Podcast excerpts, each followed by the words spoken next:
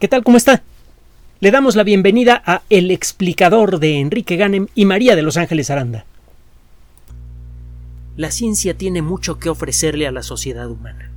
Por una parte está toda la tecnología, que es algo desde luego muy apreciable, todo el conocimiento necesario para fabricar goma de mascar, alfileres o naves interestelares, que ya hay cinco, van muy despacito y no van tripuladas, pero son interestelares, todo ese, ese conocimiento viene a final de cuentas de la ciencia.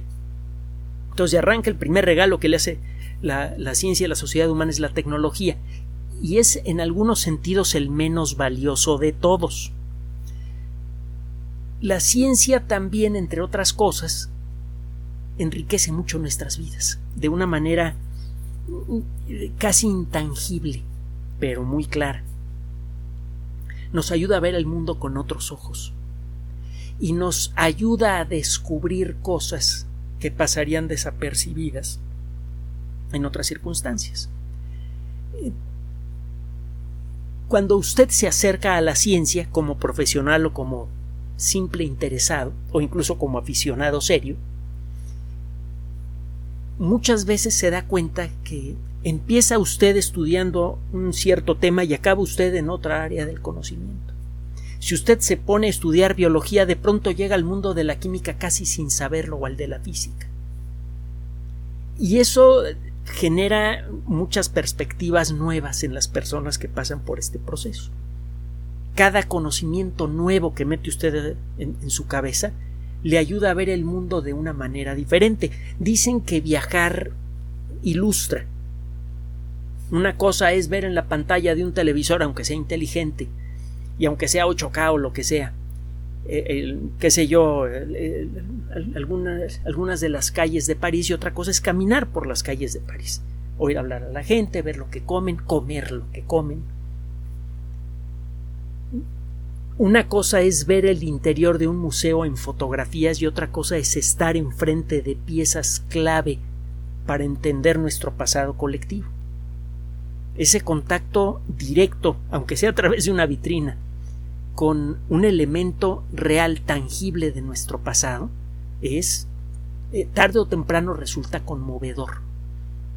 Por eso los museos tienen gran éxito, cuando menos en los países que entienden para qué demonios sirve la cultura. El caso es que si usted se pone a estudiar un tema científico, muchas veces llega a otros territorios y en el camino se enriquece usted mucho, como investigador o como simple interesado en la ciencia. Algunas disciplinas científicas son fácilmente relacionables. Por ejemplo, eh, la química y la biología, lo que acabamos de mencionar. Para estudiar cómo funciona la proteína de pico de coronavirus es necesario hacerlo a nivel atómico es necesario desplegar los centenares de miles de átomos que integran a esa molécula, aunque sea de manera resumida.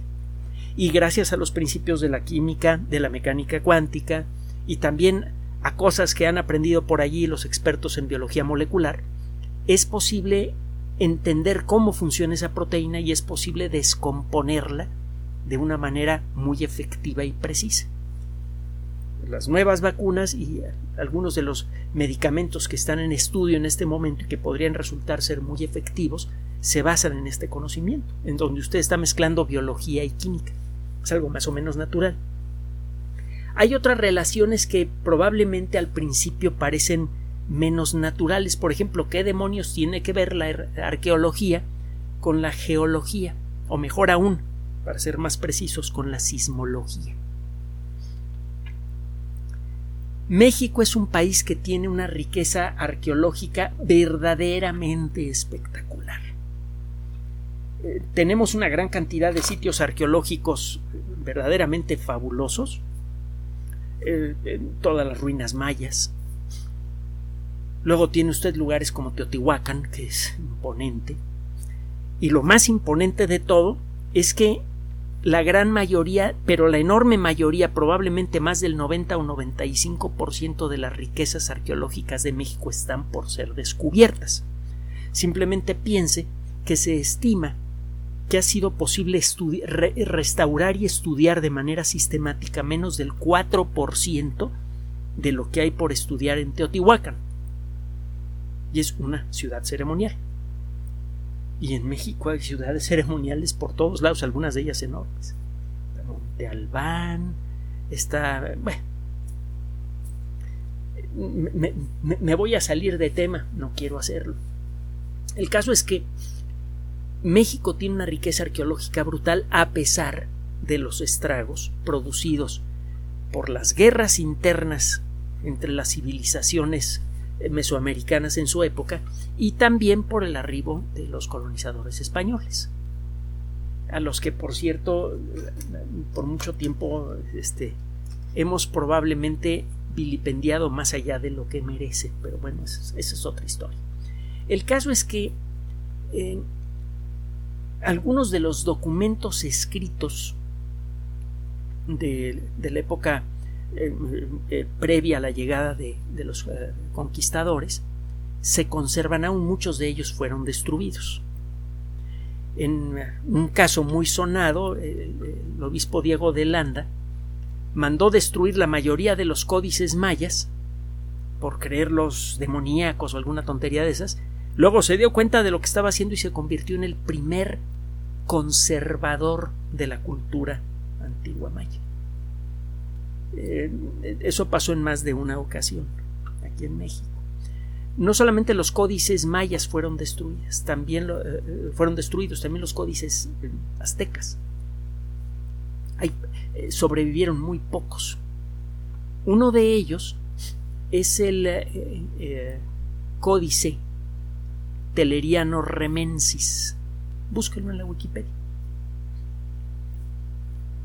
Este código se encuentra, este códex, este documento, se encuentra en la actualidad, este códice, sí, se encuentra en este momento en la Biblioteca Nacional de Francia en París.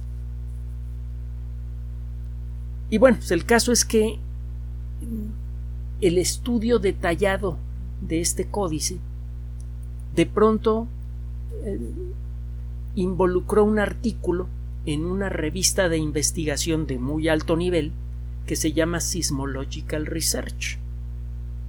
Investigación sismológica. Ah, Chihuahua. ¿Qué onda? ¿Qué está pasando aquí?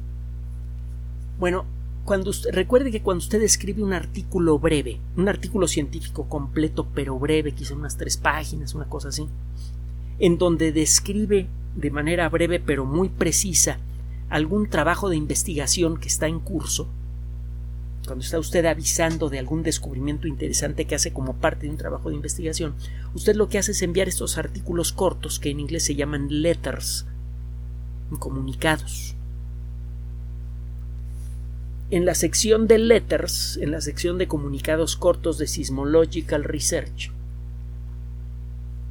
dos investigadores, esta nota eh, acaba de aparecer en, eh, en eh, sí, 25 de agosto, acaba de aparecer en la página electrónica de la Sociedad Sismológica de América, Seismological Society of America. Dos investigadores, Gerardo Suárez de la Universidad Nacional Autónoma de México y Virginia García Acosta del Centro de Investigaciones y Estudios Superiores en Antropología Social, reportan algo de veras sabroso se pusieron a estudiar el códice, el códice teleriano remensis y encontraron evidencia clara de reportes de sismos, de 12 sismos grandes ocurridos entre 1460 y 1542. Es decir, en, eh, uno de esos casos, en el en, el, eh, en la primera parte de ese, de ese intervalo todavía no llegaba siquiera el, Colón. Y en la segunda parte, pues eh, México ya había sido conquistado, ya se había conquistado una buena parte del continente. Es decir, este, el, el, eh, en este códice se reporta, se hace un registro de 12 terremotos importantes en un intervalo de tiempo de casi un siglo el estudiar este, este códice requirió, pues, por una parte, del talento de arqueólogos especializados en, eh, en, el tema, en la exploración de, del contenido de los códices, y por otra parte en el conocimiento de los sismólogos. Los investigadores eh, comentan que, y usted ya lo sabemos bien, que los terremotos eh, son doblemente interesantes desde el punto de vista arqueológico porque y, desde el punto de vista geológico también. Bueno primero porque aquí ocurren muchos terremotos. Es un, una tierra ideal para el estudio de las causas de los sismos y eh, también por lo tanto es un lugar ideal para el desarrollo de técnicas que permitan generar un mejor aviso a la población cuando se viene un terremoto y también eventualmente para entenderlos al punto de que podamos hacer alguna predicción razonablemente decente, algo que todavía está, está por hacerse. Entonces, México es un lugar ideal para el estudio de terremotos. Ah, y por cierto, se ha desarrollado tecnología fabulosa. El sistema de alerta sísmica que tenemos aquí, y se lo he dicho en otras ocasiones, lo envidian en California. Hágame usted el favor. Bueno, el segundo motivo por el cual resulta muy interesante unir estas dos disciplinas es porque, además de su importancia geológica, los terremotos también han tenido un profundo impacto en, la, en el pensamiento cosmológico de muchas de las culturas mesoamericanas. Cuando la Tierra se mueve da la impresión de que son los dioses los que le están moviendo. Es inevitable que de alguna manera los terremotos encuentren su camino. Por ejemplo, en la mitología del pueblo azteca se acuerda de la leyenda de los cuatro soles. Acuérdese que estamos viviendo en el, en el quinto sol, el sol de movimiento. Se supone, de acuerdo con la cosmología azteca, que esta era acabará en medio de grandes terremotos. Probablemente esta idea fue inspirada por alguno de los grandes sismos reportados en este códice o, o sismos anteriores la leyenda del quinto de, los cuatro soles eh, la va a encontrar usted narrada de manera excelente, eh, por ejemplo, en, los libros de Miguel de León Portilla. hay muchos lugares en donde encontrar estas historias tan ricas, tan, tan, tan importantes, y las encuentra usted en una editorial de muy fácil acceso aquí en México, que es el Fondo de Cultura Económica, que tiene, conste que no, nos patrocinan, ¿eh? nunca nos han patrocinado, pero hay que reconocer que los libros que, que ofrecen son muy buenos. Eh, bueno, el caso es que el códice, este, códice en particular, como pasaba con todos los, códices náhuatl, eh, fueron eh, construidos por tlacuilos, los escribas. En el Códice Teleriano Remensis tiene una serie de explicaciones, lo que se llaman las glosas, en latín y a veces en español e incluso en italiano, para describir en lenguaje occidental qué significan algunos elementos del códice. Hay un glifo, un dibujo simbólico, que parece como una especie de reilete, un puntito con cuatro aspas. Ese, ese dibujito representa terremotos. La información de estos códices por sí misma es, es muy interesante y se puede complementar con eh, información documental de las personas, de, de, los representantes de la civilización occidental que empezaron a, hacerse presentes en el continente americano por esas fechas. Eh, por ejemplo, un eh, monje franciscano, Juan de Torquemada, que no me lo confunda con el, el otro Torquemada, el que necesitaba un ejército de 600 personas para protegerlo, la cabeza de la Inquisición española, este es otro, un monje franciscano, Juan de Torquemada, describe un terremoto ocurrido en 1496 que sacudió a eh, unas montañas que se encuentran en la provincia de Xochitepec. Esto generó un deslave que afectó de manera eh, importante a la gente de la cultura yope. Bueno, pues esta, esta descripción, que fue complementada con lo que describe el códice, permitió entender mejor el comportamiento de ese terremoto. Incluso fue posible darse una idea del lugar en el que en, donde ocurrió. ocurrió en la costa de Guerrero, cerca de la costa de Guerrero, en una región que tiene muy preocupados a los sismólogos desde hace décadas. Esta región, la región de Guerrero, en donde eh, han ocurrido pocos terremotos en, las últimas décadas, es famosa también entre los sismólogos porque la mayor parte del tiempo está tranquila, pero cuando deja, cuando, ruge lo hace con fuerza. Allí ocurren terremotos de magnitud 8 o superior. Bueno, pues ese terremoto, el de 1496, es probable que haya tenido una magnitud superior a 8. Y eh, ocurrió precisamente en esta zona de silencio sísmico. Esto podría. Esta información es crucial para los sismólogos, porque una buena parte de su trabajo de investigación, el que pueden hacer ahora con las herramientas disponibles, es estadístico. Empiezan a registrar eh, la frecuencia y otras características de los terremotos en, eh, en distintos puntos de una gran región sísmica, como lo es toda la costa occidental de México.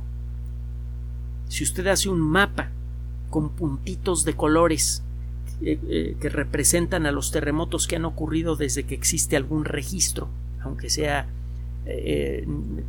limitado, como el que ocurría antes de que se utilizaran los primeros sismógrafos a principios del siglo XX, usted se dará cuenta que toda la costa occidental de México está llena de puntitos, pero hay zonas en donde los puntitos son muy escasos. Estas zonas de silencio sísmico son especialmente preocupantes, y de todas probablemente la más preocupante es la de Guerrero, porque es una zona donde puede haber silencio sísmico por décadas, pero cuando se rompe ese silencio sísmico es con una patada espantosa. Es un terremoto muy poderoso el que ocurre en, estos lugares. Da la impresión de que es uno de estos lugares en donde realmente se está acumulando energía sísmica. Recuerde que la Tierra es esencialmente una gota de, de, magma fundida que tiene una cubierta muy delgadita de roca sólida. Esa cubierta está dividida en, escamas, en placas continentales, que se mueven lenta pero imparablemente como consecuencia de las lentas pero también imparables corrientes de magma que ocurren en el, cuerpo de la Tierra, en el manto. En algunos puntos dos planchas continentales se topan de frente y la menos densa se monta sobre la más densa. En promedio las rocas de la corteza terrestre de los continentes son menos densas que las rocas que forman al fondo del mar. La diferencia de densidad es pequeña, pero es suficiente para que la roca que forma el continente se monte encima de la roca que forma el fondo del mar. Esta roca comienza a curvarse y se clava hacia el centro de la Tierra. Este proceso genera fricción entre las dos planchas de roca y en algunos puntos esta fricción puede hacer que el movimiento se detenga. Se comienza a acumular energía hasta que la energía es suficientemente grande para, como para resquebrajar alguna de las dos planchas o ambas y eso destraba el movimiento de golpe y eso produce un gran terremoto. Bueno, pues hay regiones en donde esto parece ocurrir de manera más o menos sistemática. La zona de silencio sísmico de Guerrero parece ser una de ellas. Es un lugar donde frecuentemente ocurren atascos en este lento movimiento que involucra las placas continentales. Es un movimiento que típicamente es unos pocos centímetros por año y cuando se suelta la energía eh, acumulada a lo largo de décadas, el terremoto resultante es devastador. Pues bien, no se han registrado terremotos de magnitud 8 en la zona de silencio de Guerrero desde 1845. Y no sabemos si debemos preocuparnos o no. No sabemos si ese silencio sísmico es síntoma de que esa región ya no tiene nada más que decir, sísmicamente hablando, o que está acumulando una cantidad de energía brutal. Y eso nos interesa saberlo a todos los mexicanos, porque ya sabemos que cuando ocurre una sacudida allá, en la costa occidental de México, en muchos lugares del país, no solo en la Ciudad de México, se vienen unas sacudidas espantosas.